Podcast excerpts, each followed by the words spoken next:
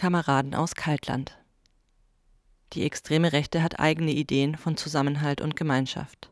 Nation, Rasse oder Volksgemeinschaft. Diese Gemeinschaft schließt aus. Wer dazugehört, ist klar vorgegeben von völkischen Kategorien. Vermeintliche Abstammung, vermeintliche Herkunft und vermeintliche Kultur. Gleichzeitig schließt die Gemeinschaft der extremen Rechten ein, und zwar zwanghaft und in rigide Rollen. Queer darf man darin nicht leben. Wer nur verträumt ist oder Punk, wer eine andere politische Haltung hat, sei zu disziplinieren oder ebenfalls auszuschließen. Gewalt gehört hierhin, sie ist kein Ausrutscher. Gewalt und Kameradschaft halten diese Gemeinschaft zusammen. Kameradschaft ist repressiv. Sie kennt keine Freiheit, Verschiedenheit und Einzigartigkeit. Sie versteht das als Verrat und Verschwörung. Wer ihre Forderungen, Ideologien und Sprache aufgreift, hilft der extremen Rechten. Wer anderen Würde und Rechte abspricht, geht ein Gedankenbündnis mit ihr ein. Die extreme Rechte organisiert sich und will Bündnisse mit anderen politischen Milieus. Dann entstehen rechte Bedrohungsallianzen. So nennt es eine Gruppe von Forscherinnen. Die Nachwendejahre waren in ganz Deutschland von rechter, antisemitischer und rassistischer Gewalt gekennzeichnet. Hoyerswerda, Mölln und Rostock-Lichtenhagen stehen synonym für weitere Attacken, Brandanschläge und Morde.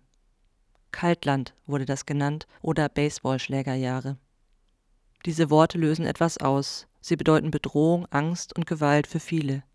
Für Linke, Asylsuchende und Migrantinnen.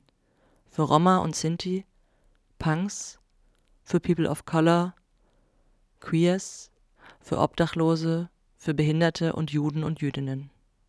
Die Verantwortlichen in Politik und Behörden ließen die Neonazis viel zu oft gewähren. Verurteilungen waren milde. Die Politik schränkte in den 90ern mit dem Grundrecht auf Asyl ausgerechnet das Recht vieler Angegriffener ein. Viele verstehen das bis heute als klare Botschaft, ein Nachgeben gegenüber dem rechten Mob und eine Absage an den Solidaritätsgedanken. Doch auch der Widerstand gegen Neonazis und rechte Gewalt hat Geschichte. So brutal und prekär die Zeiten. Immer gab es Versuche, Freiräume zu erkämpfen und zu verteidigen. Es sind Antifa-Gruppen entstanden, migrantische Selbstorganisierungen, Infoläden, Bands, antirassistische Initiativen, Hausbesetzungen, Beratungsstellen. Migrantisches Leben konnte nicht aus Deutschland verdrängt werden.